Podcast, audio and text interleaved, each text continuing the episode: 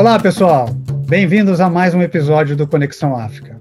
A nossa convidada de hoje é a Marília Cardoso, que é formada em Relações Internacionais pela PUC de Minas e fez mestrado em Administração pela Universidade de Pittsburgh, nos Estados Unidos. Mas depois de uns 10 anos trabalhando na área de tecnologia da informação, ela resolveu largar tudo e trabalhar com projetos de empoderamento econômico feminino no continente africano. Se especializou em questões de gênero e de desenvolvimento, né? É, e trabalhou em projetos da ONU Mulheres e outras ONGs nos países do leste do continente, até ela finalmente se estabelecer lá em Kampala, capital do Uganda.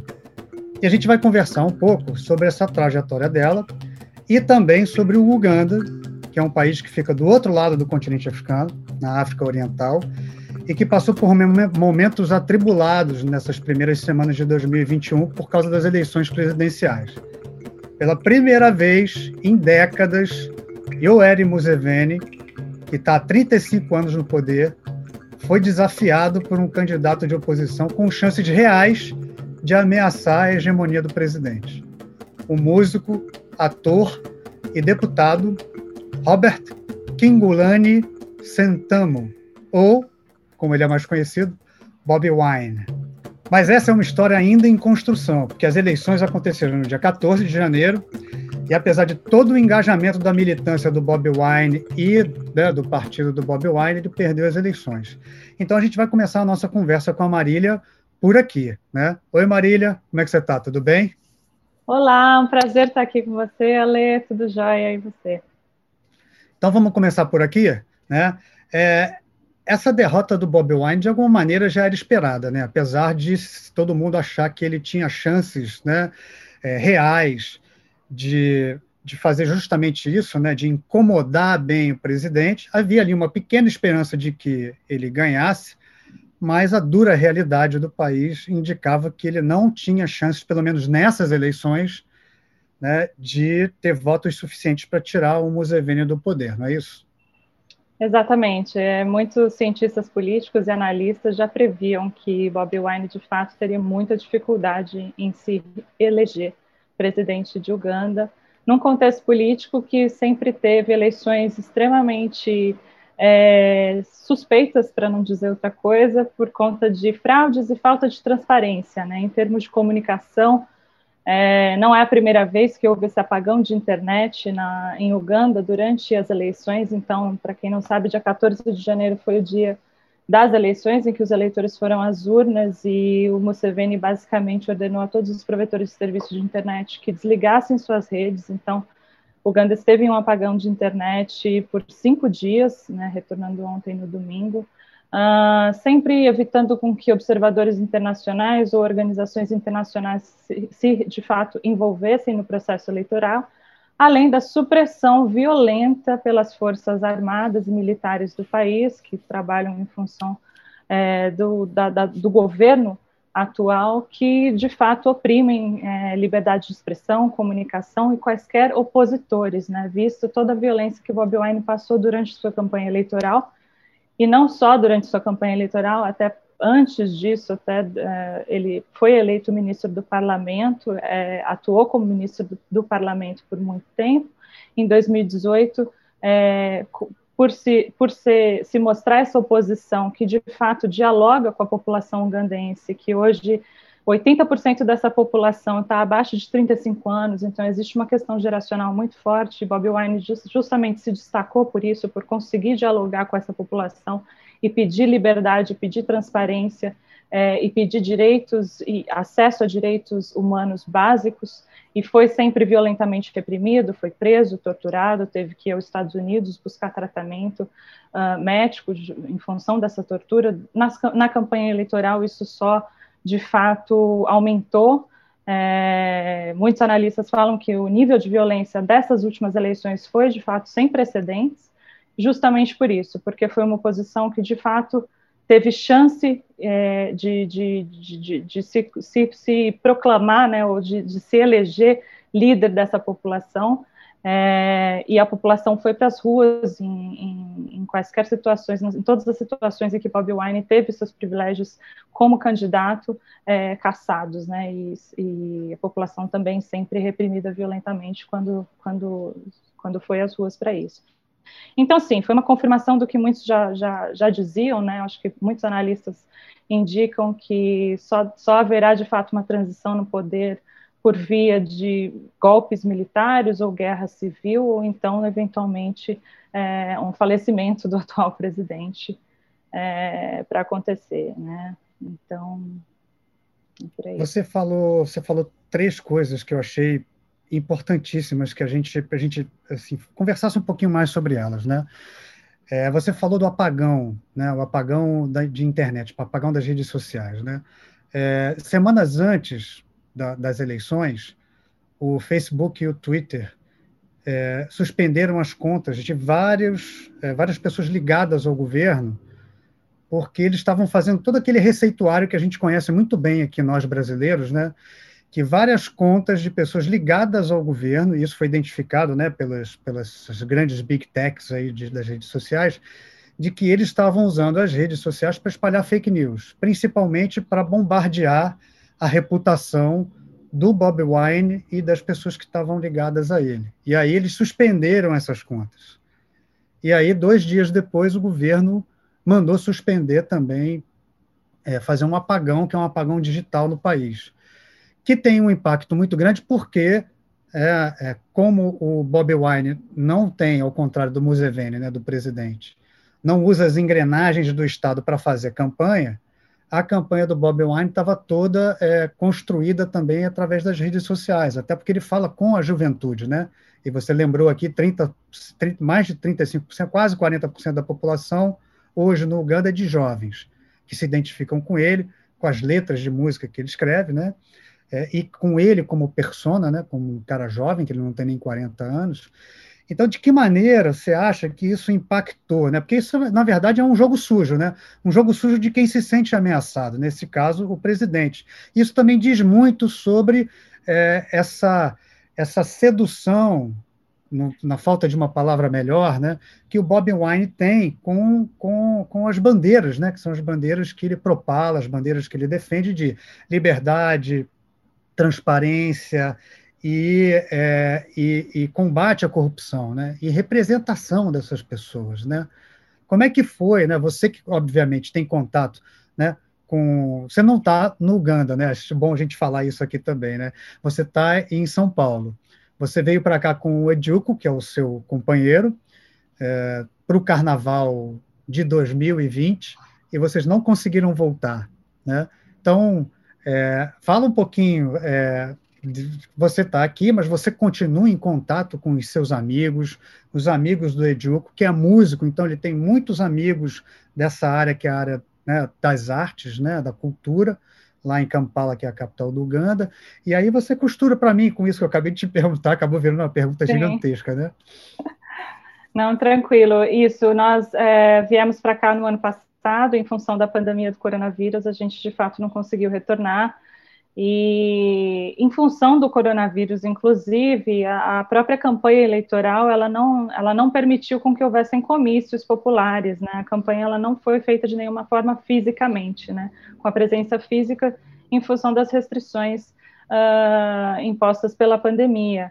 Então, de fato, o Bob Wine só ficou só, ao Bob Wine e a todos os outros candidatos que tiveram muitos candidatos nessa eleição também é, ficaram restritos a uma campanha estritamente digital ou via televisão e rádio, né? Então já, já foi muito restrita nesse sentido e como você mencionou, eu tenho família lá, eu tenho amigos lá, eu vivi lá por conta de dois anos e nós estamos em contato com toda a nossa família, nossos amigos constantemente, justamente muito muito preocupados, inclusive, com a violência policial e a brutalidade policial que tem ocorrido nas ruas. É, e esse apagão, primeiro das redes sociais, né, que, que ele veio é, de uma forma que já vem ocorrendo em outras eleições, nas eleições anteriores, né, os termos, as eleições acontecem de cinco em cinco anos, mas desse ano em especificamente, o Museveni ele teve uma razão maior, inclusive, para, de fato, é, bloquear as redes sociais, justamente por conta do Facebook, em específico, ter, é, ter cancelado contas ligadas ao seu governo por justamente estar propagando informação falsa, chamadas fake, fake news, é, por, por terem suspeitas de serem contas é, de robôs, né, contas falsas. E aí ele, numa em resposta a esse bloqueio, né, ele disse que realmente as mídias sociais não têm é, poder sobre quem pode divulgar informação em seu país, né? E foi lá e de fato fez o apagão das mídias sociais, o que a princípio não, não consternou muito a população, porque é uma população já extremamente acostumada a usar VPN, né? E aí, para os que conhecem tecnologia, VPN é uma forma de você acessar redes de internet é, de outros países, né, justamente bypassando uh, uh, uh, esses bloqueios, bloqueios que né? têm loca localmente feitos pelo governo. Então, a princípio, o Uganda continua nas redes, inclusive reportando é, em tempo real tudo o que estava acontecendo nas ruas durante as eleições, até vir, de fato, o apagão da internet como um todo, em que todas as, todo tipo de comunicação via internet foi cortado no país. E aí, de fato, foi só realmente a gente conseguir falar por telefone. Hoje eu consigo ligar por Skype é, para números locais para conseguir, de fato, ter alguma notícia da família, garantir que está todo mundo tranquilo e seguro por lá, né? É, mas foi um, foi realmente de fato uh, o apagão das, das, das mídias sociais. Ela, ela, ele vem no momento que, inclusive, está se discutindo muito qual o papel e influência que elas podem ter em, de fato, banir esses, esse tipo de atividade, né? E até que ponto é, caminha é, essa influência e poder sobre, sobre a, a, divulgação de informação, né? Sobre liberdade de expressão também. E o Museveni usou isso a seu favor para justificar um apagão nas mídias sociais que ele provavelmente faria de qualquer forma, né?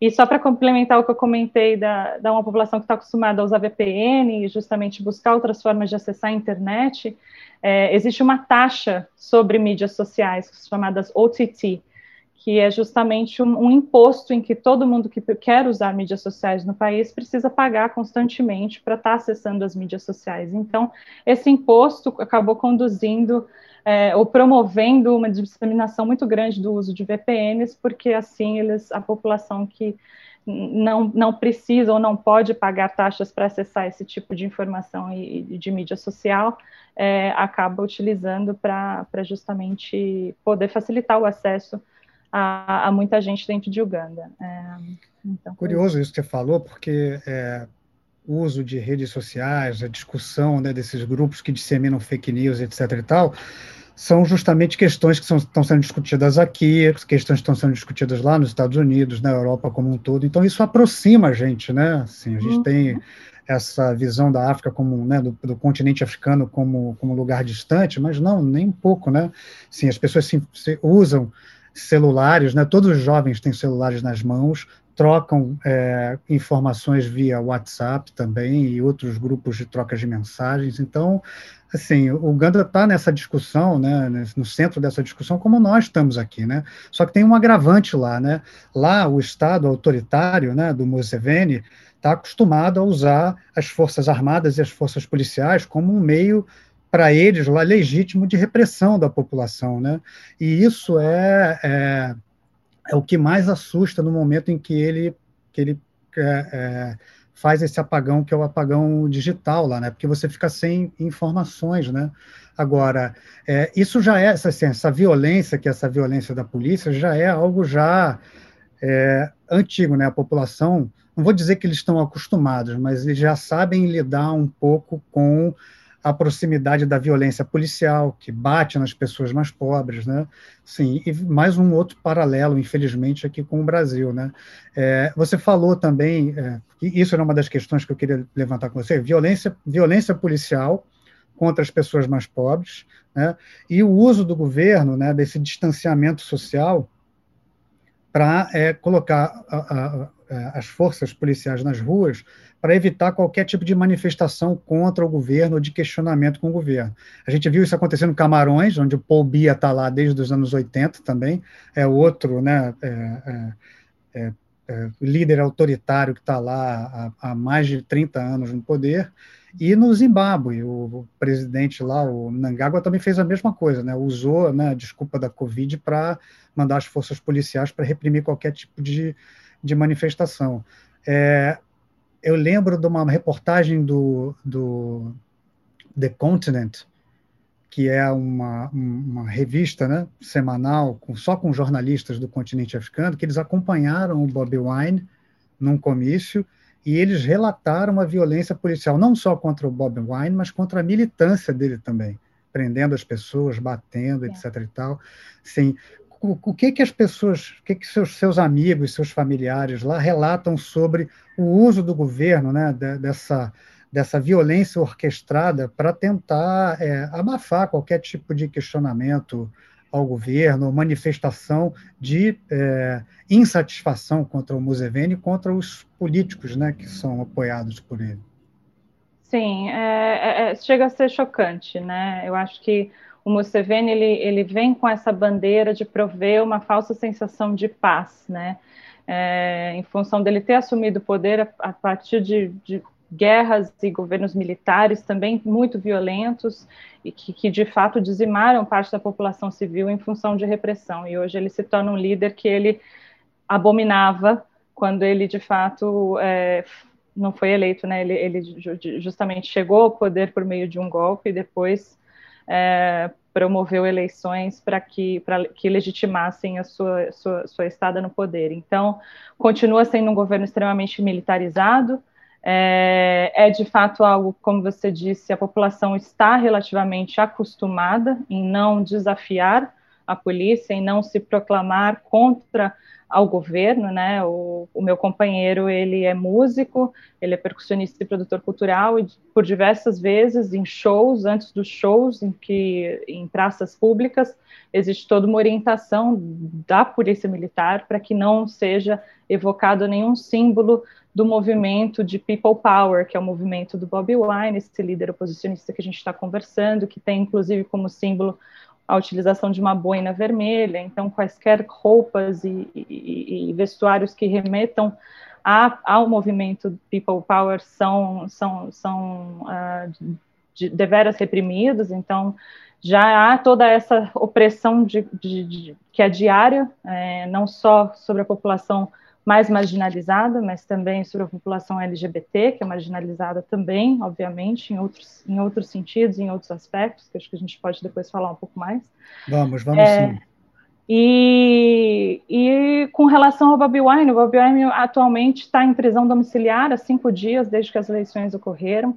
Uh, todo o seu time de campanha está preso também, muitos deles ainda sem, sem de fato saber onde, onde estão presos e, e, e sem acesso advogados ou qualquer tipo de forma de proteção.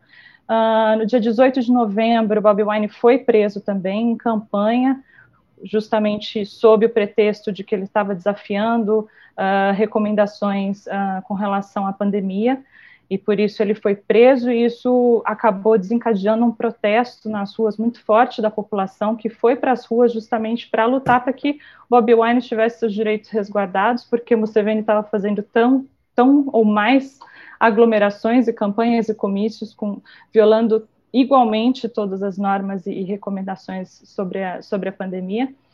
E ainda assim ele foi preso, ficou também por alguns dias na prisão, e esse, esse, esses protestos é, desencadeados foram estritamente, extremamente violentos, e a família e amigos relatam, e também pelo que eu li na internet, de novo, sem precedentes, né? 54 é, pessoas foram mortas, assassinadas pela polícia e pelos militares, muitos deles que não estavam nem uniformizados na rua, simplesmente atirando aleatoriamente a todos os opositores, né? É, que estavam de fato na rua querendo, é, pedindo pela liberdade de Bolivia para continuar essa campanha.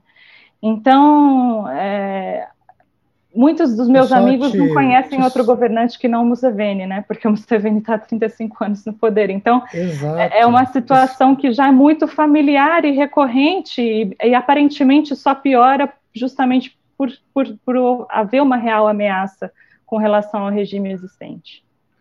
E eu ia te perguntar justamente isso, desculpa te interromper. É, muitas dessas pessoas hoje que são as pessoas que estão próximas do Bob Wine, mas não digo todas, né? São pessoas que estão é, beirando os seus 40 anos e mais novas, só conhecem o Museveni, só conhecem essa maneira de governar dele, de maneira autoritária, usando né, o aparelho repressor do Estado para é, evitar o surgimento da, da, de, de, uma oposição estruturada. Que, na verdade, é isso que ele está fazendo, né? para se perpetuar no poder. No final das contas, ele que assumiu o poder em 86 com um golpe de Estado, né, tirou o Milton Obote, que era também um outro governante é, autoritário, que, por sua vez, tinha sido derrubado, né, que ele foi o primeiro presidente do Uganda, foi derrubado por ninguém menos que o Idi Amin, que foi um dos, né, um dos é, autocratas mais violentos do continente africano. Depois o Milton Obote reassumiu, autoritário, mantendo a, a, o regime autoritário. Foi derrubado pelo Museveni. Ele começou a fazer umas reformas, mas a partir de. Ele, ele entrou em 86, durante 10 anos ele ficou sem estabelecer eleições. Ah, Manteve eleições em 96 e a partir daí sempre ganhou. Né? Uhum. Né? É, essas pessoas, assim, você acha, da sua experiência também de viver lá, que existe um certo conformismo também? Ah, assim, não tem como desafiar, o presidente é ele mesmo, ele controla tudo, ele mudou a Constituição para ir se reelegendo quantas vezes ele quiser, ele acabou de ganhar o sexto mandato, né?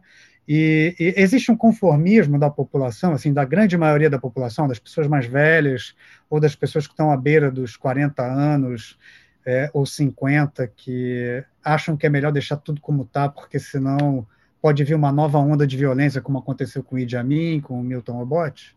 Uhum, com certeza, eu acho assim, uh, as gerações mais velhas, principalmente, elas não só são conformadas, mas elas já tiveram, é, elas já tiveram real vivência e experiência do que foi a guerra civil em Uganda, né? O que foi um governo militarista. Então, elas, muitas delas dizem que preferem a paz, escolhem a paz, e a paz significa manter o Museveni no poder, justamente para não, não, não provocar nenhuma situação de violência e guerra civil novamente, porque de fato são pessoas que vivenciaram épocas de guerra civil é, em Uganda, a chamada Bush War, que aconteceu por cinco anos e também teve também aquele todo aquele terrorismo é, de guerrilha uh, no norte do país por muitos anos. Então são pessoas que de fato escolhem a paz. E existem as, as gerações mais novas que agora estão com um nível de educação maior hoje, conseguem estar mais letradas e amadureci, amadurecidas em termos de, de consciência política para conseguir entender que a participação delas é vital para uma transformação. E é essa geração que hoje corresponde a grande parte do país, como eu falei, mais de 80%, 80 da população está abaixo de 35 anos, é, é, é, justamente a população não conformista, é a parte da população não conformista que quer ver mudança. Mas dentro dessa parte da população também existem aqueles que não acreditam no regime, né? não acreditam de fato que, que o processo eleitoral é de fato transparente, justo e, e democrático. Né? É, então, é, eu acho que essa, essa, última eleição ela foi muito representativa dessa geração que não está querendo mais continuar e, e, manter ou reproduzir o status quo, né? E que quer transformação e quer mudança. Mas ainda assim, é, os próprios os resultados das eleições estão sendo contestados, né? Por, por, pela mídia internacional, por órgãos internacionais e pela, por organizações locais também, né? justamente por conta de não ter nenhuma transparência na contagem dos votos. A, a Comissão Eleitoral de Uganda é, divulgou os resultados, os números de votos, de forma extremamente generalizada, sem detalhamento de, de regiões, até as, o, as, cadeiras do parlamento agora, que terminaram de, de serem contadas, também tem um, uma série de, de, de como se fala, de vírgulas com relação ao processo e à transparência do processo, em função de ter uh, uh, localizações eleitorais em que se tem mais votos do que eleitores, né, mais votos contados do que eleitores registrados. Então, todas essas discrepâncias levam a crer que não existe uma legitimidade. Embora outros analistas internacionais dizem também que é de fato representativo da, da, da opinião da população de Uganda. Agora, Museveni vem, vem lidando com oposição desde que de fato é, é, começou a, a, a, ter eleições diretas presidenciais no país desde 1996, e um outro oponente dele foi o, o Besig, né, que justamente por muitos anos veio como Bob Wine hoje é, como líder da oposição, uh, e perdendo eleições pós-eleições, sendo também preso, torturado, perseguido politicamente por todos esses anos. Ele e... era o grande nêmesis, digamos assim, do, do, do Museveni, né? Mas ele era um ex-militar, então Sim. ele tinha toda uma estrutura, né, é, muito associada ao Estado, Sim. e ele perdeu todas as eleições, né? E o Bob Wine realmente é alguém da população civil, não está ligado aos militares, Exato. nem ligado à velha política, porque o Bezier também estava tava, tava ligado à política, né? Ele é, foi do grupo que deu apoio primeiro a ao Museveni e depois virou o grande opositor político, né? Mas dessa vez o Bob Wine faz Sim. com que a oposição seja completamente diferente, né, da oposição que era feita antes, né, Sim. por ele. Né? E fala com uma população mais nova e mais madura politicamente também, mais consciente politicamente também, sem dúvida nenhuma. Mas eu estava olhando até dando uma olhada nos números de eleições passadas e eu vi que em 2006 a, a, a, os resultados das eleições Museveni e oposição foram basicamente os mesmos. Museveni foi declarado uh, uh, eleito com 58% dos votos, enquanto o Besig com 37% dos votos, né? Isso em 2006. Então, uh, as diferenças continuam mais ou menos girando em torno dos mesmos resultados, do mesmo patamar, mas de fato, com, acho que ainda com menos com menos ainda transparência e, e, e, acesso à informação, né, por parte dos eleitores, é, por parte da população, por parte da mídia de maneira geral, que não foi inclusive acreditada para cobrir as eleições, né, o Conselho de Mídia de Uganda rechaçou as solicitações de acreditação de jornalistas para de fato fazerem a cobertura de forma é, completa e, e, transparente dessa é, não, observadores. Eu li nas suas redes uma informação que eu achei é, curiosa, né, que a embaixadora dos Estados Unidos disse que não iria referendar nenhum tipo de resultado divulgado pelo governo do Uganda, porque ele não deixou virem os observadores né, é, internacionais e não deu é, é, acesso a ninguém, nem dos países vizinhos, para irem, jornalistas dos países vizinhos, para para ir, né? E ela disse que assim, o Carter Center ficou de fora, que é o grande, é o grande instituição, que é a instituição que, que, que acredita, né? É, uma das grandes, né? Que legitimam resultados de eleições, etc. E tal no mundo todo, grande, grande ONG observadora, né? Da lisura das eleições. Mas o, o, o Bob Wine, ele entrou, né? Com um recurso um pedido de recontagem de voto, principalmente nessas áreas que você falou, que são áreas, é, redutos eleitorais do, no Museveni, em que você tem muito mais votos do que, do que eleitores.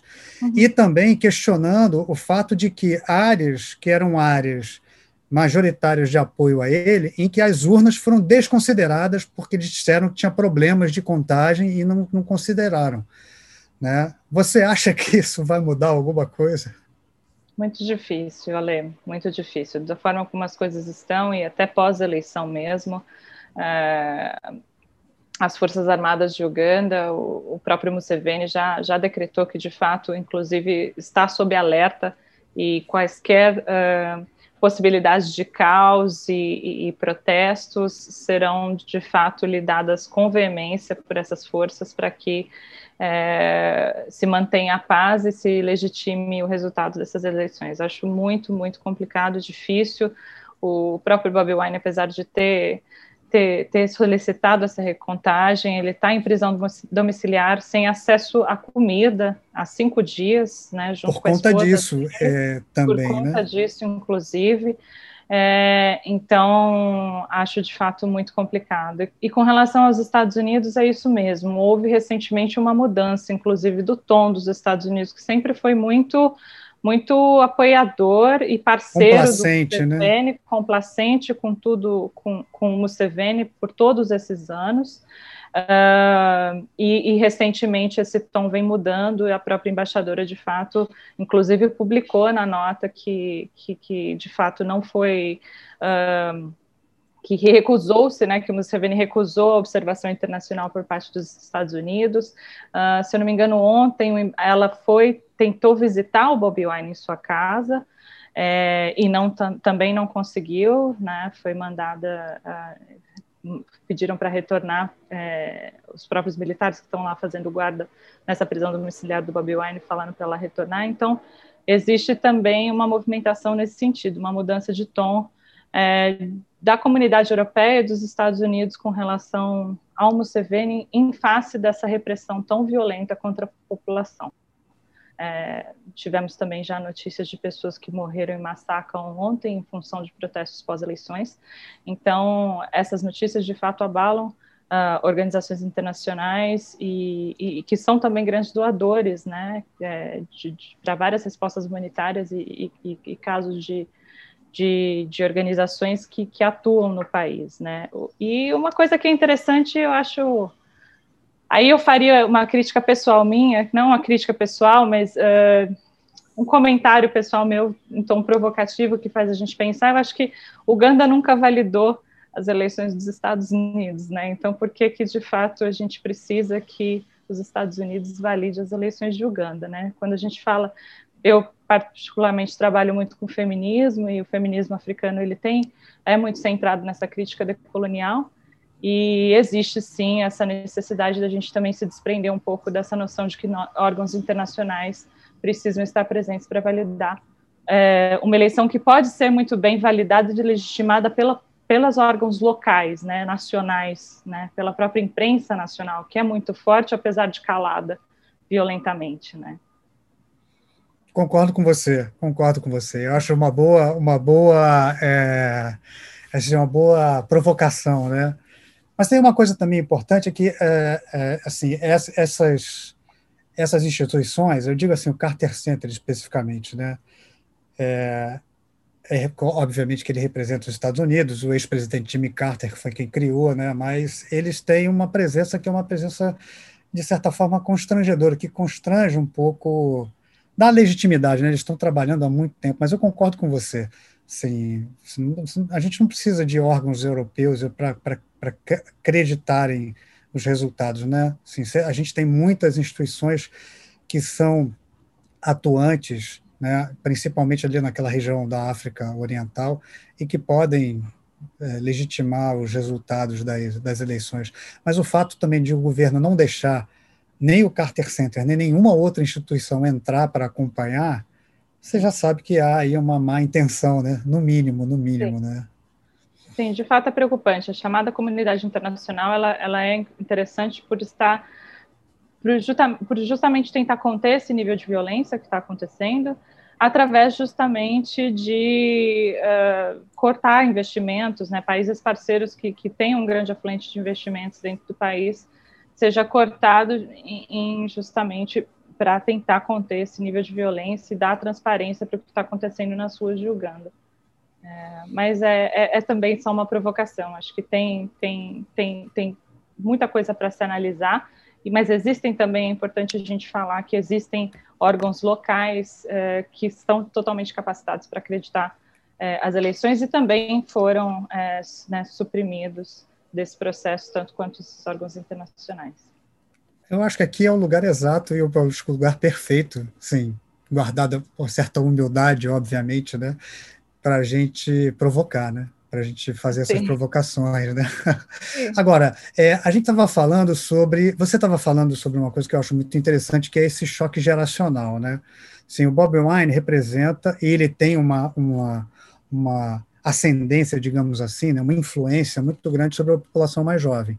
Porque ele é músico, porque ele é ator, porque ele é rapper, porque as, as, as letras do rap dele falam muito sobre essa insatisfação né, da população com essa falta de transparência, a violência né, que é utilizada, essa repressão toda utilizada pelo governo. Mas dentro da sociedade é, ugandense, a gente também tem uma parcela muito grande da população que ela é muito conservadora, né? ligada aos movimentos religiosos neopentecostais, né? Como é que funciona isso, né? Como é que é isso? Como é que isso se dá e essas relações se dão você que passou dois anos lá e que você observou, vivenciou, né, dentre os seus amigos e os familiares, seus familiares que estão lá, obviamente deve ter gente que deve ser ligada a essas, a essas, é, expressões religiosas e como é que é a convivência, a questão e, e, e as discussões, as conversas e as trocas lá. Uhum. Sem dúvida, Lê, o Uganda é um país profundamente conservador e muito enraizado é, no cristianismo. Né? A gente tem a maioria é, da população hoje é católica, seguida pela igreja, igreja anglicana e depois uh, evangélicos, uh, pentecostais, enfim. Uh, então, majoritariamente cristã, extremamente conservadora nos seus costumes, em termos de cultura. e, assim, é interessante porque a minha experiência em particular, eu diria que ela, ela se descola um pouco do que é a experiência real em Uganda dentro da comunidade, né? Eu, eu, eu, trabalhar com feministas já não é tão conservador assim, naturalmente. As feministas dessa região são extremamente articuladas e, e vocais com relação às suas demandas e direitos. Está é, tá inserida numa família que, que é predominantemente uh, composta por mulheres e mulheres fortes e independentes uh, e autônomas em todos os sentidos é, e acabar, inclusive, tendo um companheiro das artes, que também é uma. Mas, enfim, de fato, a minha experiência não reflete muito o que, o que, de maneira geral, se vê no país em termos de culturas, costumes e valores. Né? E a religião, o cristianismo, é, como muitos países da África, Uganda também fez parte desse movimento, dessa onda, de, onda missionária que invadiu é, diversos países do continente, é, trazendo valores ocidentais, cristãos e, e, inclusive minando muito da cultura é, a, da, da, África de raiz, né? E eu acho, eu vejo muito isso quando a gente trabalha com feminismo, porque é, o feminismo africano é, ele tem esse, esse centro na crítica decolonial e eu vejo muitas mulheres uh, né, se debatendo com essa lógica, né? Porque é, elas ao mesmo tempo que querem uh, pertencer àquela cultura que é predominantemente patriarcal, conservadora, justamente para fazer parte, porque elas acreditam que esses são os valores dos africanos, né, do continente, do, do, do pertencentes a, a, aos seus próprios antecedentes. E, e isso, na verdade, não, não, não é real. Né? Muitos desses valores foram transformados e, e, mudados e distorcidos justamente em função dessa onda missionária, justamente dessa da, da imposição desses valores uh, cristãos conservadores, né? Então, muitas delas hoje a gente fala que a crítica ela tem que ser decolonial e tem que ser de resgate dessa cultura. E a gente tem que lembrar que a, muitas vezes o conceito de cultura é eurocêntrico, né? Ele é muito muito baseado no no, na manutenção de cultura. E cultura é feita por pessoas, cultura é a forma com que a gente vive, né? A forma como a gente vive se transforma. E então hoje existe é, é, é, valores, costumes são realmente conservadores, é, muito enraizados em valores religiosos e isso para todos os, os, os as camadas da sociedade de Uganda de maneira geral, não só das mulheres que eu, que eu sempre puxo para para minha experiência, para minha vivência, que está muito ligada a valores culturais relacionados à questão de gênero, é, mas de maneira geral é, continua sendo assim e é, muitos ativistas sociais, de maneira geral, não necessariamente ligados à questão da equidade de gênero, tratam muito dessa crítica decolonial e querem muito resgatar valores ancestrais da África que são realmente ancestrais e não são ocidentalizados. E tem muito essa dificuldade justamente de esse embate de que a população ainda está tão normalizado, né, tão socialmente construído, embebido na cultura deles hoje que não se faz mais diferença sobre o que é o ocidental, o que veio de fora e o que é de fato de raiz é, cultural e patrimônio cultural deles. E o governo também não ajuda, né? O governo não, não faz nenhum esforço é, para se resgatar o que são as práticas sociais e culturais diante da chegada dos, dos invasores, vamos chamar assim, né, europeus, Sim. porque é isso que aconteceu, né? Foi uma invasão, né? Mas eu vou, já que você citou o seu trabalho com as feministas, né, no Uganda, eu queria que você falasse um pouquinho do seu trabalho, porque você, antes de chegar ao Uganda, você já tinha passado por outros países né, é, do continente africano, ali da África do Leste, né, Ruanda e uhum. Quênia, por exemplo, né? Uhum. Mas eu queria que você voltasse um pouquinho a fita, né? E você explicasse para a gente é, como, como, aconteceu esse, esse, esse clique, digamos assim, na sua vida e você escolheu ir para o continente africano, né? Quando é que você descobriu que era isso, né? Que era esse trabalho que você queria fazer? E explica para a gente que trabalho foi esse que você fez, né? É, saindo, acho que você estava nos Estados Unidos, não é isso? E aí você é, resolveu que a sua vida deveria seguir um rumo completamente diferente. E por que que a África foi o destino que você escolheu para esse novo rumo para a sua vida? Bom, é, eu vinha já numa numa reflexão é, pessoal, né, de, de carreira, de, de, de, vida pessoal versus vida profissional, né, e como o equilíbrio entre esses aspectos de vida se, se, se, concretizam. E eu sempre fui muito apaixonada por questões sociais, né, de maneira geral, eu, eu sempre fui a porta-voz dentro de casa do, do que o meu pai chama de politicamente correto. é, e trabalhando em tecnologia num ambiente predominantemente masculino, né, lidando também com as diversidades e opressões de estar num ambiente predominantemente masculino, corporativo, sempre me despertou muito essa necessidade de trabalhar em função de uma causa social, de uma, um, trabalhar é, com algo que tivesse mais alinhado com os meus propósitos e valores e justamente durante essa reflexão e buscando quais, qual seria esse trabalho, eu encontrei uma organização no Quênia é, no litoral do Quênia, em Kilifi, uh, que trabalha com o empoderamento econômico feminino através do futebol.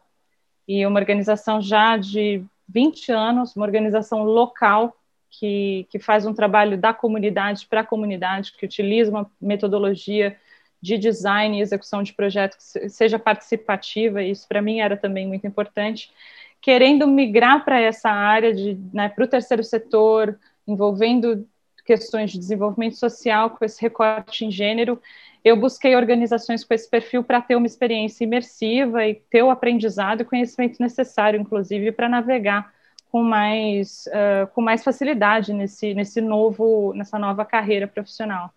E aí uma experiência que era, foi, foi no Quênia, né, como eu falei, uma experiência que era para durar quatro meses, acabou durando é, quase três anos, na verdade, porque de fato eu entendi que não, não, não, teria como eu aprender tudo em quatro meses, era realmente é um, é um universo distinto, e a complexidade desse universo é, é única, é singular, e eu precisava de fato aprender, me qualificar, criar esse arcabouço de, de, de habilidades e competências para conseguir evoluir no tema, né? E foi uma experiência interessantíssima, e de lá eu acabei buscando outras experiências similares, mas que também me dessem esse nível de, de, de conhecimento e aprendizado, que eu também pudesse empregar o que eu sabia, né? Porque não era só algo de uma mão única, né? Tinha que ser de duas mãos.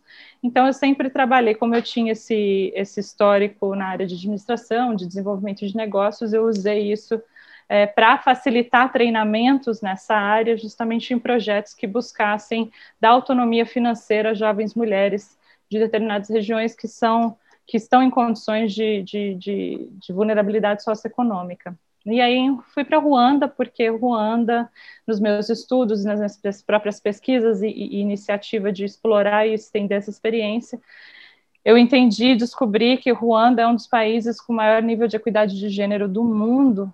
É, preciso confirmar esse número hoje, se não me engano, ele estava em sexto lugar.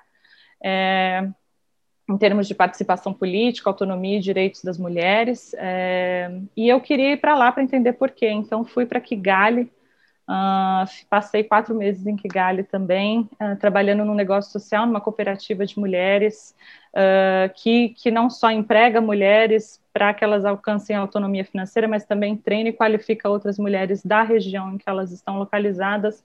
É, para que elas possam encontrar empregos ou se desenvolver profissionalmente nas áreas que querem.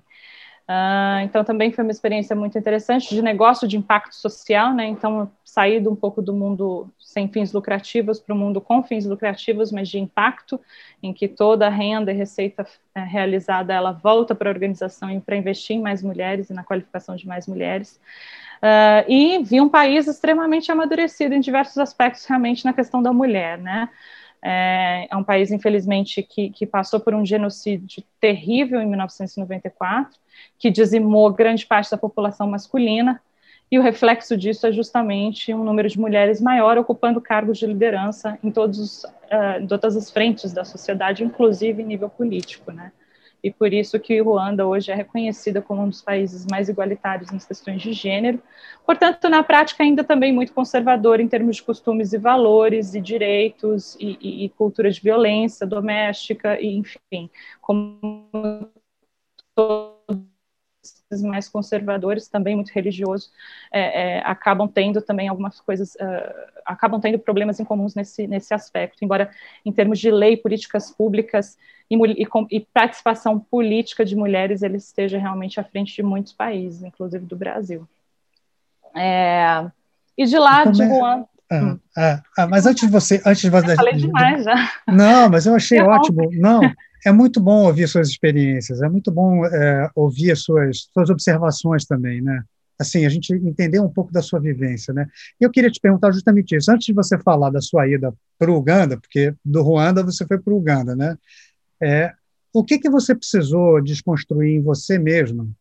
Afinal, você é uma mulher branca, saída do Brasil, indo é, fazer um trabalho é, comunitário, né? Assim, um trabalho uhum. de, de, de, consultoria, de orientação, etc. E tal. O que, que você precisou desconstruir em você mesma quando você chegou?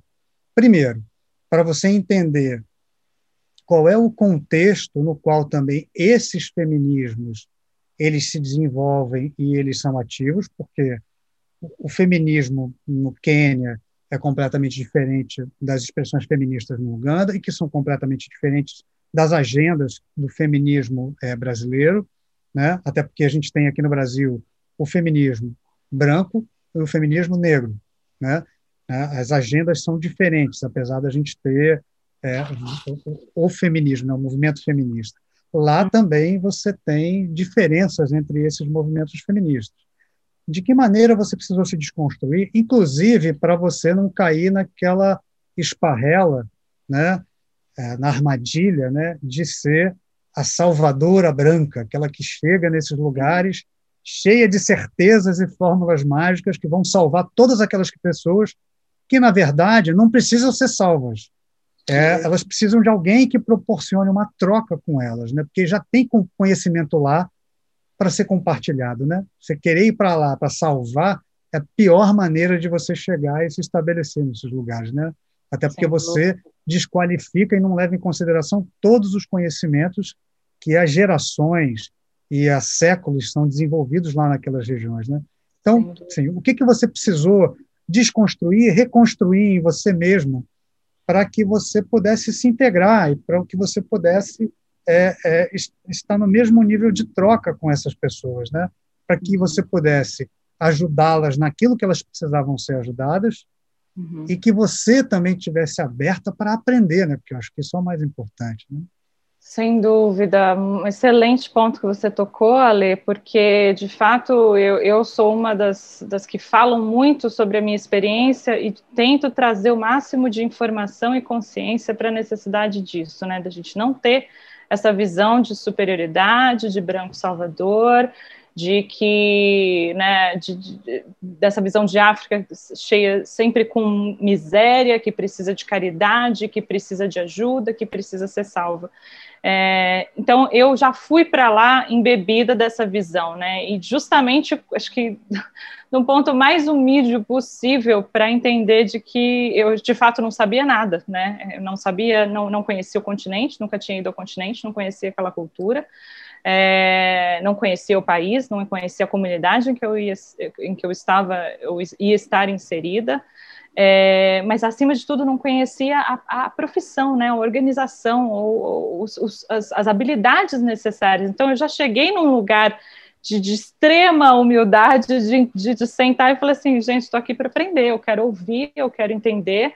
Então, é, acho que pelo fato de eu estar fazendo essa transição e, e ter muito esse, esse intuito e objetivo de aprendizado, eu já fui muito embebida desse valor.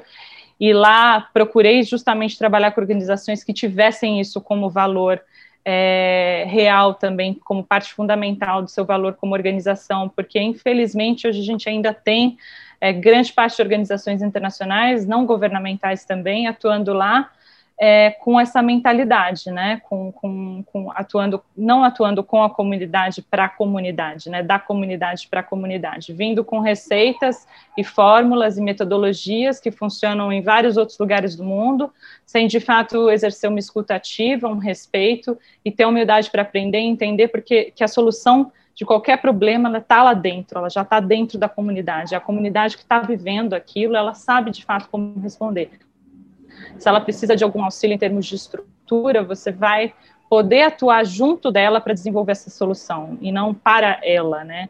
Então, todas as organizações que eu escolhi tinham esse perfil de, de realmente bater no peito e ter a, a comunidade trabalhando dentro da organização para a execução dos projetos.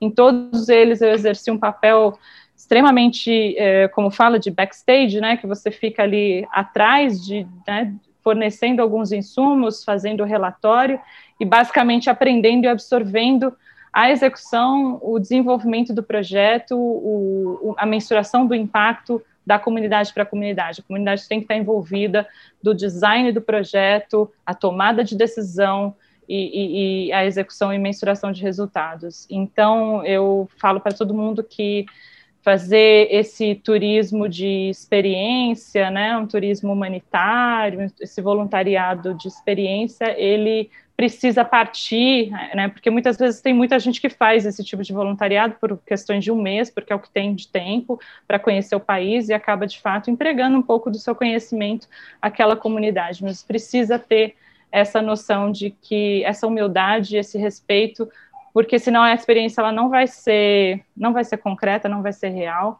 ela vai ser realmente muito construída e, e plástica no sentido de que tem que ter eh, nessa, nessa retórica do branco salvador que, que infelizmente ainda existe, né, e ainda existe dentro de grandes organizações uh, uh, dentro do país.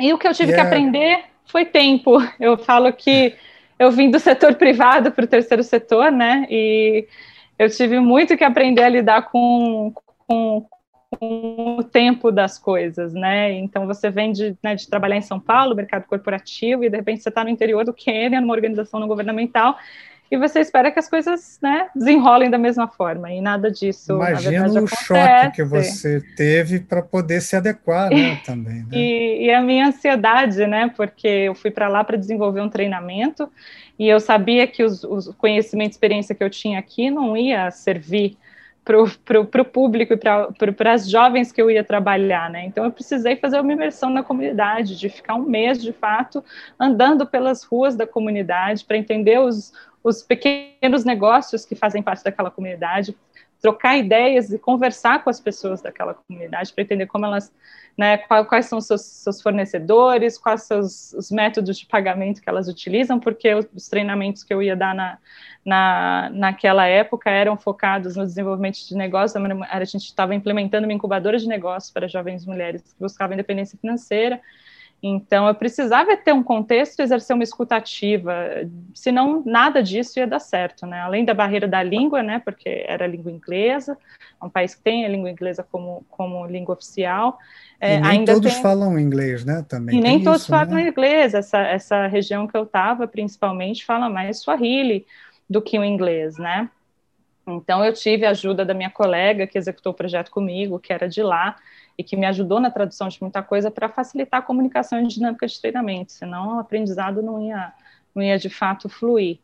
Então, é, é isso, eu acho que é muito importante a gente se, se livrar desses preconceitos, né, e, e, dessas ideias que, que são muito, muito reportadas na mídia, é, e por até por próprias organizações que fazem trabalhos humanitários lá, e nos despirmos desses preconceitos e irmos realmente com a cabeça aberta, o coração aberto para ter uma experiência real de impacto que tenha essa essa troca, é, sempre com muita humildade, respeito e com muita muita escuta escuta ativa, né? Engraçado você falar dessa experiência, né, com o tempo, né, porque às vezes a gente não consegue mensurar muito isso, né, isso é difícil, né. Eu me lembro muito, sempre, às vezes adoro contar essa história assim para os meus alunos quando a gente começa um semestre, que é muito tempo atrás, quando eu li um livro chamado Ébano, do Rizar Kapuscinski, que era um jornalista polonês, que escreveu uhum. sobre as experiências dele no continente africano, e ele estava no continente africano justamente na década, no final da década de 50 e de 60, quando os países estavam começando a se tornar independentes. Né? Então, ele disse que ele foi uma vez numa, numa rodoviária, entre aspas, né? É, no Ghana, e aí ele, ele chegou e perguntou que horas o, o, o, o ônibus ia sair. E a pessoa falou para ele assim, a hora que encher.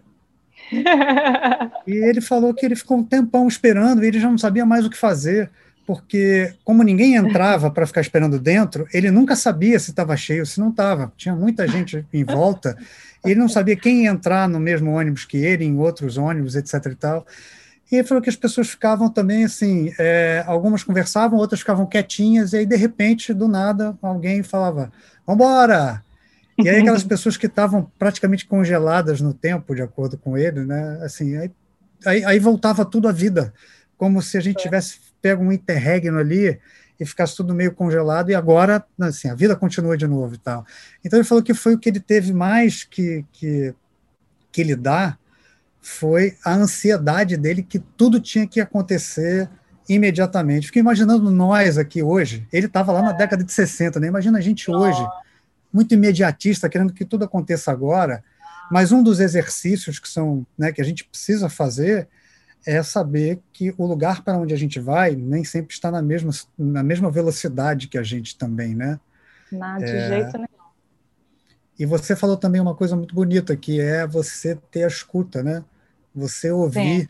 E aí me lembrei de uma, de um, também de uma, uma coisa é, super bonita que o Flávio Saudade, que mora no interior do, da República Democrática do Congo, dividiu aqui numa, numa, numa, conversa, que ele, quando chegou lá em Goma e se estabeleceu lá, a primeira coisa que ele fez foi andar pela cidade, andar pelas ruas e pelo subúrbio da cidade, para ele ser visto e ele ver como é que as pessoas se comportavam, como é que eram as relações, e para ele passar a ser conhecido, não ser um estranho ali, né? Então ele andava, ele, ele, ele dava voltas, ele dava boa tarde para as pessoas, e só isso. Ele falou que ele ficou vários dias só fazendo isso. Ele ia para o trabalho, andava pelas ruas, às vezes pegava o caminho mais longo, ia cumprimentando as pessoas, depois na volta a mesma coisa. E quando ele começou realmente a trabalhar com a população, todo mundo já conhecia ele, ou porque ouviu falar, ou porque viu ele andando na rua e cumprimentando as pessoas. Foi isso que você fez lá, né? Exatamente. Né? Sim, né? sim, muito importante, é fundamental e, e é uma cultura muito acolhedora, né? Além de tudo e acima de tudo, acolhedora, alegre, gosta de conversar e, de fato, essa questão do tempo e, e, de você realmente parar para dar valor a certas coisas que antes você não dava, é, é, é, assim, é a experiência mais incrível que você pode ter, pelo menos né, frequentando os países que eu frequentei, e para mim, embora três países diferentes do leste da África, é, igualmente acolhedores, é, e, e, como a gente vive numa vida tão acelerada, né, por aqui, eu aqui em São Paulo, raramente as pessoas se cumprimentam no, morando no mesmo prédio há anos, sabe? Uma coisa surreal. E lá é todo mundo te cumprimentando, não só cumprimentando, mas assim, como é que foi seu dia? E não é assim, bem, tudo bem, você, tchau, continua andando. Não, foi bem, e o seu? Ah, não, deixa eu te contar, o meu dia foi assim, assim, assado. E, e assim, conversa vai, né? E você parar para ter esse tipo de interação, por, por, por né, mais eh, banal que seja, tem um, significado, uma representatividade muito grande da cultura de comunidade, o espírito de comunidade que eles vivem. Né? Você vê, crianças são criadas pela comunidade, pela vizinhança, né? pelas jajas e pelas aunties, né? Pela, pelas vovós e pelas tias que estão ali, né? Não é você cuida só do seu filho, né? Você cuida ali do, da, da criançada da vizinhança que está todo dia interagindo, brincando. É uma está ali trabalhando, vendendo seu matoque, a outra está ali olhando as crianças, lavando a roupa de não sei quê. E, e é assim, é natural, não existe um, um questionamento de, né, de individualidade, você precisa ter responsabilidade individual. Não, você está inserido numa comunidade, no minuto que você está inserido nessa comunidade, você é parte dela. Eles vão olhar por você e você vai olhar por eles em todos os aspectos da vida. né? E, e, isso foi um aprendizado assim enorme. Eu, eu, por mais que já tenha visualizado ou idealizado, né, esse espírito, porque sempre fui muito, né, sempre tive um sonho de, de viver nesse espírito de comunidade, eu não consegui. É, quando você de fato vive, experiencia, entende o espírito, o senso de comunidade e respeito que eles que eles têm como cultura e valor, é, é inacreditável e, e, te faz de fato mudar a sua perspectiva sobre muita coisa no mundo. Então, é, é porque existe uma um, existe o um sentimento de que é, o que não é meu e não é seu é nosso. Aqui no Brasil não, o que não é meu e não é seu não é de ninguém. Seu uhum. espaço é público, eu não preciso cuidar porque não é meu. Quando na verdade é esse o sentimento que falta a nós aqui, né? o entendimento de comunidade, né? Sim, aquilo que não é nem meu nem seu está na, tá, tá na interseção entre essas duas esferas. É nosso, na verdade, né? A calçada na frente do seu prédio é sua também, Sim. né? A Sim. rua, você precisa cuidar da rua ali, do bueiro, não jogar lixo para não entupir. São coisas assim básicas que a gente não, a gente aqui acha que o que é público não é nosso também, é do outro. Né? O Estado precisa cuidar, a gente não precisa. E é, é, tão diferente isso lá, né? Essa experiência lá, né? Uhum. Agora, da sua experiência com as mulheres, com os feminismos que você encontrou lá, o que, que foi o mais diferente, aquilo que você precisou adaptar, inclusive a sua maneira de pensar, a maneira como essas mulheres se relacionam e se organizam para defender seus direitos? Claro que Uganda é um jeito, Ruanda é outro, Quênia é outro, né? Uhum, uhum. É, para mim foi muito representativo entender o ativismo político que o movimento feminista tem face a um governo tão repressor e ditatorial. E é, eu tenho hoje como meu ideal de feminista, inclusive a Stella Nianzi, que ela é ugandense, concorreu a uma cadeira uh, do parlamento nessas últimas eleições, porém não, não conseguiu se eleger, infelizmente, mas ela... Ora, ora, ora, né? ora, ora, ora, será por quê, né? É uma feminista que foi inclusive presa pelo governo também por justamente fazer um poema é, de crítica ao, ao, ao, ao Museveni, ao presidente Museveni, e, e, ela luta pelos direitos das mulheres de uma forma muito, muito articulada, uh, muito bem organizada e muito, muito vocal também, né? Então ela vem a público justamente exercer esse ativismo político que é tão importante, né? E para mim, eu, o que eu de fato tive como grande aprendizado é o nível de, de coragem, inclusive, que, que esse movimento lá tem que ter para justamente lutar pelos seus direitos, né? Algo que eu jamais presenciei, talvez não vou presenciar em outros países, mas lá ela de lá elas têm essa articulação política muito forte para justamente conseguir demandar pelos seus direitos com a força, com a voz e com a coragem que precisa ter para, inclusive, enfim, não acabar uh, sendo presa, torturada e, enfim, a, a passou por grandes violências por parte do governo e ela hoje fala muito claramente que ela, ela perdeu o medo de ser presa, né? E, e, e aí ela fala, eu tenho até medo do que vai acontecer eu tenho medo do meu poder, porque vai ser tão grande a partir do momento que eu perdi esse medo de ser presa por essa força opressora, porque eu preciso exercer meu direito de voz, eu preciso lutar pelas mulheres que estão aqui. É, e isso para mim foi, foi assim incrível, foi fiquei não, não era algo esperado, né? Mesmo porque eu não tinha tanto conhecimento, consciência do do contexto político do país. É uma também é uma ativista LGBT, né? Então que que, que Uganda hoje é, criminalizou hoje não, né? Desde 2014 uhum. criminalizou relacionamentos entre pessoas do mesmo sexo, é, inclusive com prisões perpétuas, né? Então é um é, é um regime que persegue a comunidade LGBT de maneira muito muito veemente e se, se, se colocar contra esse nível de, de opressão, né, em que a gente vê tantos outros países um pouco mais adiantados e alguns países, inclusive da África, já inclusive se adiantando para eliminar esse tipo de, de lei.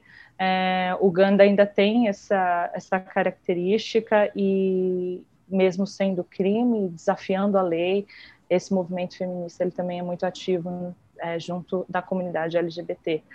É, então, acho que é coragem, né? O que eu aprendi, o que eu, que eu fiquei de fato um, impressionada, sempre me impressiono, nunca me canso de, de me impressionar, é com a coragem do movimento em se articular e conduzir, é, continuar tendo voz com relação às opressões que enfrenta no país, com relação a direitos humanos básicos. Né? E a gente falou, você falou, né, do movimento LGBTQIA, mais, né, LGBT, uhum. LGBTQIA+, eles são, eles são ativos apesar de haver muita repressão, e como você lembrou, desde 2014 o governo criminaliza com a prisão perpétua, tentou passar duas vezes no parlamento a pena de morte e não conseguiu, não por causa conseguiu. de uma pressão internacional também, né, é, apesar dessas perseguições violentas e da criminalização, eles são muito ativos, não são? São. São muito ativos, muito articulados. Uh, eu tenho, tenho grandes amigos dessa comunidade que são ativistas também. Uh, e é, é, são, são corajosos, como eu disse, eles conseguem ainda exercer um nível de articulação e de presença é, dentro da mídia é, e relatando casos de opressão e violência contra eles e, e solicitando, inclusive, suporte e apoio de outras camadas da população que ainda também muito conservadora e religiosa. E aí isso a gente pode até falar um pouco do Bob Wine nesse sentido, porque ele não consegue hoje, numa sociedade como o ugandense, aí voltando no que a gente estava falando de ser uma, uma sociedade extremamente conservadora, não consegue dar um apoio de, de aceitação do, do movimento uh, como um todo e dos direitos dessa, dessa camada da população. Então, mas ainda assim conseguem se articular nas entrelinhas ali uh, e, e, se, se e serem vocais com relação às demandas dos seus direitos, ao respeito dos seus, aos seus próprios direitos e eles são muito assim eles estão meio no underground né eles meio Sim. você não pode você não pode expressar Sim. nenhum tipo de carinho porque você já é já é acusado né de estar tá tendo um relacionamento homossexual Sim. e isso pode ser passível de prisão de violência policial isso é terrível né porque também esse tipo de grau de vigilância da própria sociedade é que assusta também um pouco né com relação a, a a expressão da sua orientação sexual, você não poder fazer isso de maneira livre, né? Sim, a articulação dessa lei para essa lei ser aprovada, é, ela teve força ganhou força por diversos episódios em que jornais locais e internacionais, inclusive, publicaram listas de nomes de pessoas que se declaravam LGBT no país, que foram perseguidas e assassinadas, muitas delas, por conta disso, por terem sua identidade revelada. Então, é um mundo, é um, é, um, é um movimento que atua de fato no underground, mas que tem muito apoio da mídia internacional, que inclusive dá voz para essas pessoas relatarem as violências que estão acontecendo, mas de fato muito perseguido, muito vigilante. É, enfim, inúmeros, inúmeros casos de violência, inclusive durante a pandemia. A gente teve um caso em que as forças militares invadiram um bar e prenderam cerca de 120 pessoas uh, por conta de, dessa lei. Né? Enfim, infração e, e, desrespeito e violação de direitos humanos básicos em diversos episódios, mas ainda assim um movimento forte, que eu, que eu ativamente acompanho e, e fico também impressionada. Contra tudo e contra todos, né? Você falou aí desses episódios, é, eu vou lembrar um, é, que eu, eu, não, eu não me lembro exatamente a data, mas que foi o caso do Rolling Stone. Rolling Stone não tem nada Sim. a ver com aquela revista de música, é um jornal que existe, inclusive, até hoje, né, no Uganda, Sim. e que, é, eu, não, eu não me lembro a data, mas é, foi talvez em 2010, porque foi Sim. antes da morte do David Cato, né? Então vamos voltar aqui, acho Isso. que foi em 2010, Isso. eles divulgaram na capa e, e internamente uma lista com uhum. fotos e endereços de pessoas homossexuais né, no Uganda. Isso virou um escândalo internacional. Né? Muitas das é, ONGs de defesa né, das orienta, da orienta, é, LGBTQIA, e, e uhum. de defesa dos direitos é, civis e dos direitos humanos, foram contra, porque o governo, inclusive, deu apoio. E o jornal dizia, né? Vamos nos livrar deles. Uhum. O que podia significar você, inclusive, pegar em armas e tentar matar as pessoas, que foi o que aconteceu. Houve um, um, um atentado contra o David Kato, que era o grande líder, né?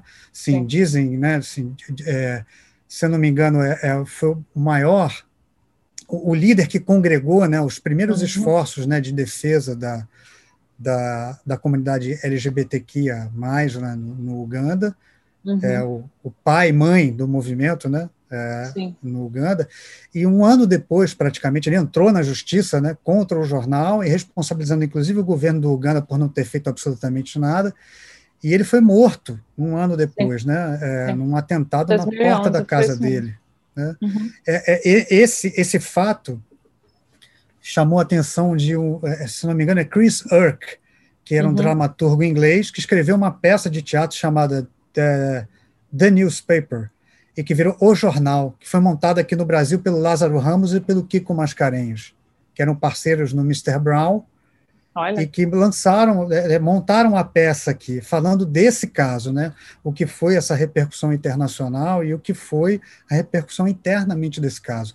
Isso é uma, uma afronta, né? Sim. Mas, ao mesmo tempo que esse caso é um caso emblemático para o lado ruim, ele também serviu para amalgamar e tornar mais vocal, diria eu, né, usando suas uhum. palavras, porque eu acho isso bonito, tornar mais vocal também o movimento LGBT, LGBTQIA dentro do país, apesar de toda essa repressão, né?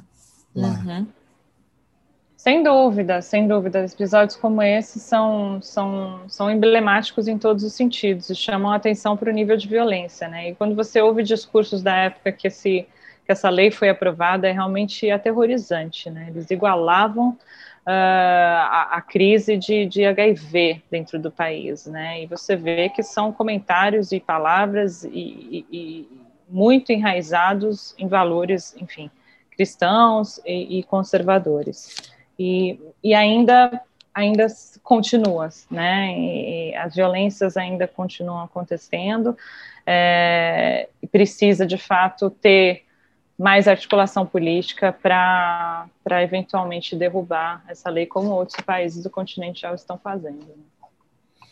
Mas, ao mesmo tempo, também, né, a gente falou aqui de alguns aspectos que são aspectos preocupantes, a gente falou muito da, da força da sociedade civil, ao mesmo tempo, né, é, a sociedade ugandense é uma sociedade que tem uma vida cultural, uma vida artística. A gente falou muito desse sentimento de comunidade, que também, né, é, assim, música feita lá, as expressões artísticas são maravilhosas, né? Você que você que vivenciou uhum. lá, uhum. você que tem um companheiro que é músico, né? Que é, é, é, é, é assim, ele, que vocês que têm amigos que são dessa área artística, sabe muito bem né, é, que o país é um país que vive, apesar da repressão, apesar da violência policial, é um país que resiste e é um país de pessoas que são alegres, que vivem o seu dia a dia intensamente e que têm uma vida cultural né, e política super intensa, né?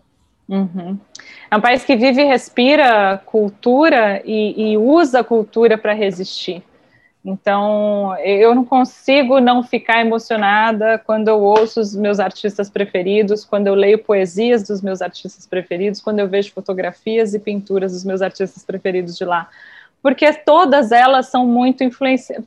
Tudo bem que eu também tenho meu, a minha parcela de grupo, porque eu acompanho ativistas sociais, né, que, que, lutam por justiça e igualdade social, então é claro que eu tenho meu viazinho ali por acompanhar esse perfil de artistas. Mas é muito difícil hoje você ver uma arte né, em Uganda sendo produzida, uma produção cultural que não tenha um papel de resistência, né? A população está cansada, está exausta, e eles encontram na arte, na cultura, sua forma de, de falar sobre isso, de conseguir de fato resistir, é, chamar atenção para a necessidade de ação, né? Chamar para ação e, e, e, valorizar sua própria arte e cultura como patrimônio é, intelectual, real, e, e, de fato eu sou muito privilegiada por estar tá muito inserida nesse meio em função do meu companheiro, em função de ser totalmente é, apaixonada por arte e cultura. É, e ter o privilégio de acessar tantos artistas é, no meu círculo social de Uganda, que de fato tem feito trabalhos maravilhosos e eu sempre que posso compartilho, indico, recomendo. Infelizmente, muitos deles ainda não publicados no Brasil, né, quando a gente fala de literatura, é, na língua portuguesa, então muita coisa fica um pouco inacessível por conta da barreira da língua, mas para artes plásticas eu, e música também é, é universal. Ah, né? então sugere para a gente aí, fala os nomes e eu vou colocar uma lista aqui embaixo desse do, do, episódio com os nomes, né? Quem quiser ouvir uma música, ou quem quiser se aventurar a tentar jogar algum poema ou trechos de um, de um texto no Google Tradutor, né, e que uhum. não, não, não conseguir ler em inglês, porque pode ter muita gente que não consegue ler em inglês, né? Ou Sim, algumas pessoas claro. têm dificuldade, até ler um pouco, mas têm dificuldade. Então, assim, a gente não pode se furtar de sugerir. E aí a pessoa se vê do jeito que dá, né? Sem dúvida, sem Me dúvida. diz aí, quem são os, os, os, artistas, os poetas, os músicos, além do Educo, claro, que você é, mais gosta de ouvir e que você sugeriria que as pessoas procurassem aqui?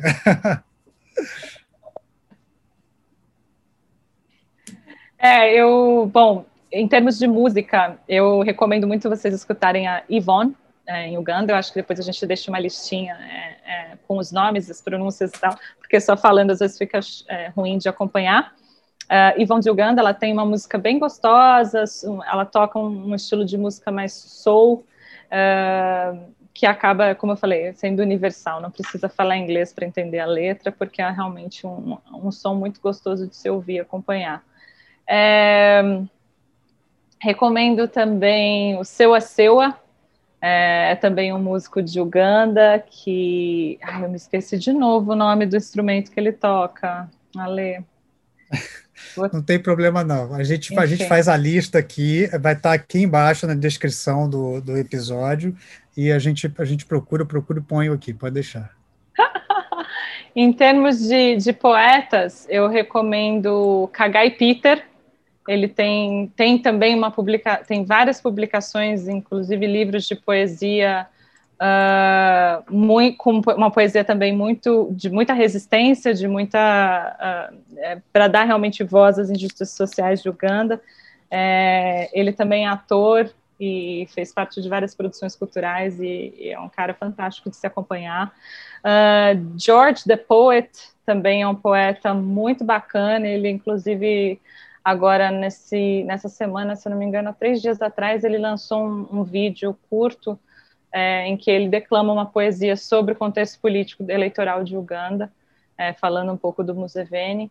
E muito bonito o vídeo. E se eu não me engano, se a gente colocar no YouTube, dá para selecionar também legenda em português.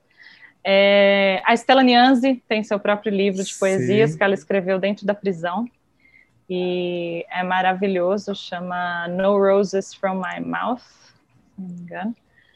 É, e é também um livro, enfim, de poesia bem extremamente político, mas também muito bonito, que mostra justamente toda a experiência uh, dela dentro da prisão e sendo de fato coagida pelo governo de Uganda.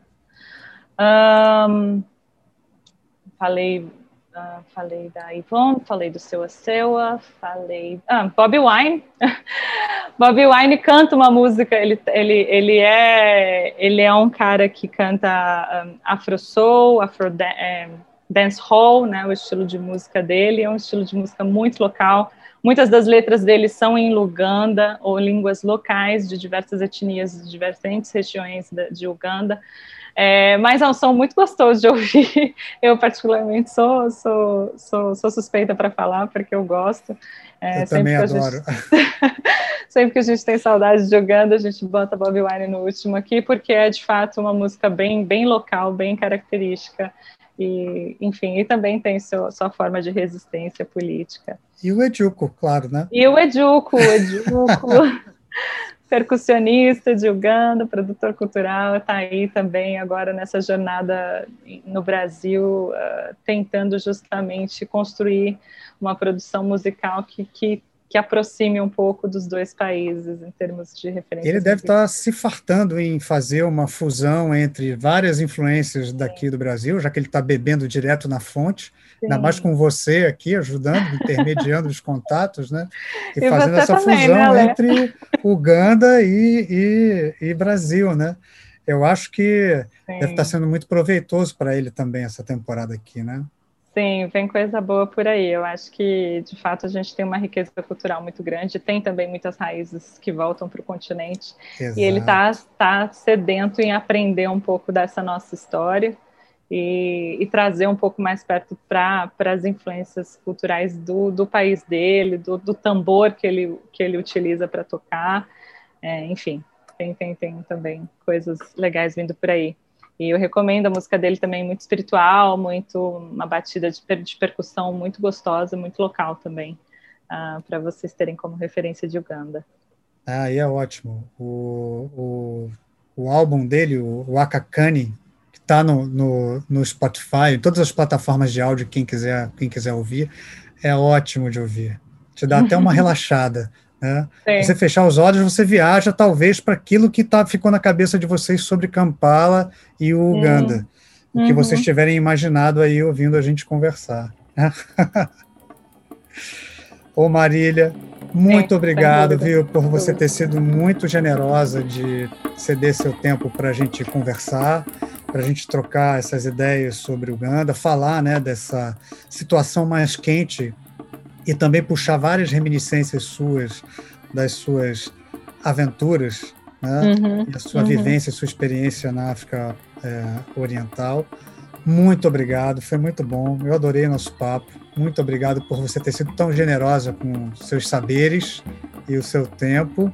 Imagina, eu que agradeço. Um prazer estar aqui com você, Ale. Sempre sempre também é sempre uma troca muito produtiva, sempre de muito aprendizado. Eu sou muito grata por ter te conhecido e ter te acompanhado e, e ter encontrado pessoas que têm também esse mesmo propósito de trazer mais conhecimento, mais informação sobre o continente, resgatar histórias e culturas que a gente, é, por muitas vezes, não teve acesso ou não teve interesse, e hoje realmente é, facilitar esse acesso, acho que é papel de todo mundo, né? Ter um ter trazer esses elementos para que a gente tenha uma sociedade um pouco mais justa, um pouco mais igual, um pouco mais igualitária para todo mundo e, e, mais respeitosa. Então, esse nível de conhecimento é muito importante para contribuir para isso. Então, é, é, bem legal. Fico super grata e sempre acompanho muito todo o seu trabalho, porque ele é, é além de relevante, extremamente necessário nos dias de hoje e sempre, na verdade.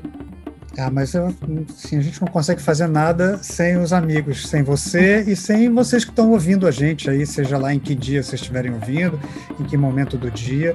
Eu acho que a gente precisa é, é, é construir, reforçar essa rede e ampliar o máximo que a gente puder, né? E aí eu te agradeço demais porque você né, é, está ajudando, né? A gente precisa se ajudar, né? A gente precisa ampliar essa rede que é a rede de, de conhecer, a rede de trocas, na verdade, né? Sim. Ninguém sabe é, tudo, todo mundo sabe um pouco, e o mais importante, eu acho, é a gente trocar. Então, sim, estou aqui agradecendo demais por você ter trocado tudo da sua experiência com a gente, quer dizer, tudo não, né? Uma parte da sua experiência com a gente, né? O resto fica para, sim, cada um de vocês que estiverem ouvindo a gente uhum. também procurarem, né? Aquilo que vocês tiverem mais gostado da nossa conversa, né? Marília, obrigado de novo, viu? Um beijo muito grande. Manda um beijo pro Educo também. Manda sim. Obrigado, viu? Eu que agradeço. Um abração. Bom, Aqui embaixo, na descrição do episódio, você vai encontrar os links com as referências que surgiram nesse papo com a Marília, todos esses artistas, poetas, músicos, né, sobre os quais a gente falou. E também aqui embaixo também tem o link da nossa página no Catarse, se você quiser ajudar a gente a fazer o Conexão África, tá?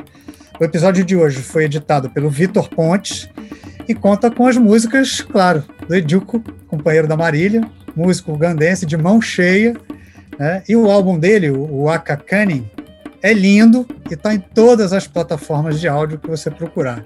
Inclusive na playlist do Conexão África, mas a playlist do Conexão África você só encontra aqui no Spotify. Os links estão todos aqui embaixo na descrição do episódio. Muito obrigado a você que acompanhou a gente e até a próxima edição. Tchau.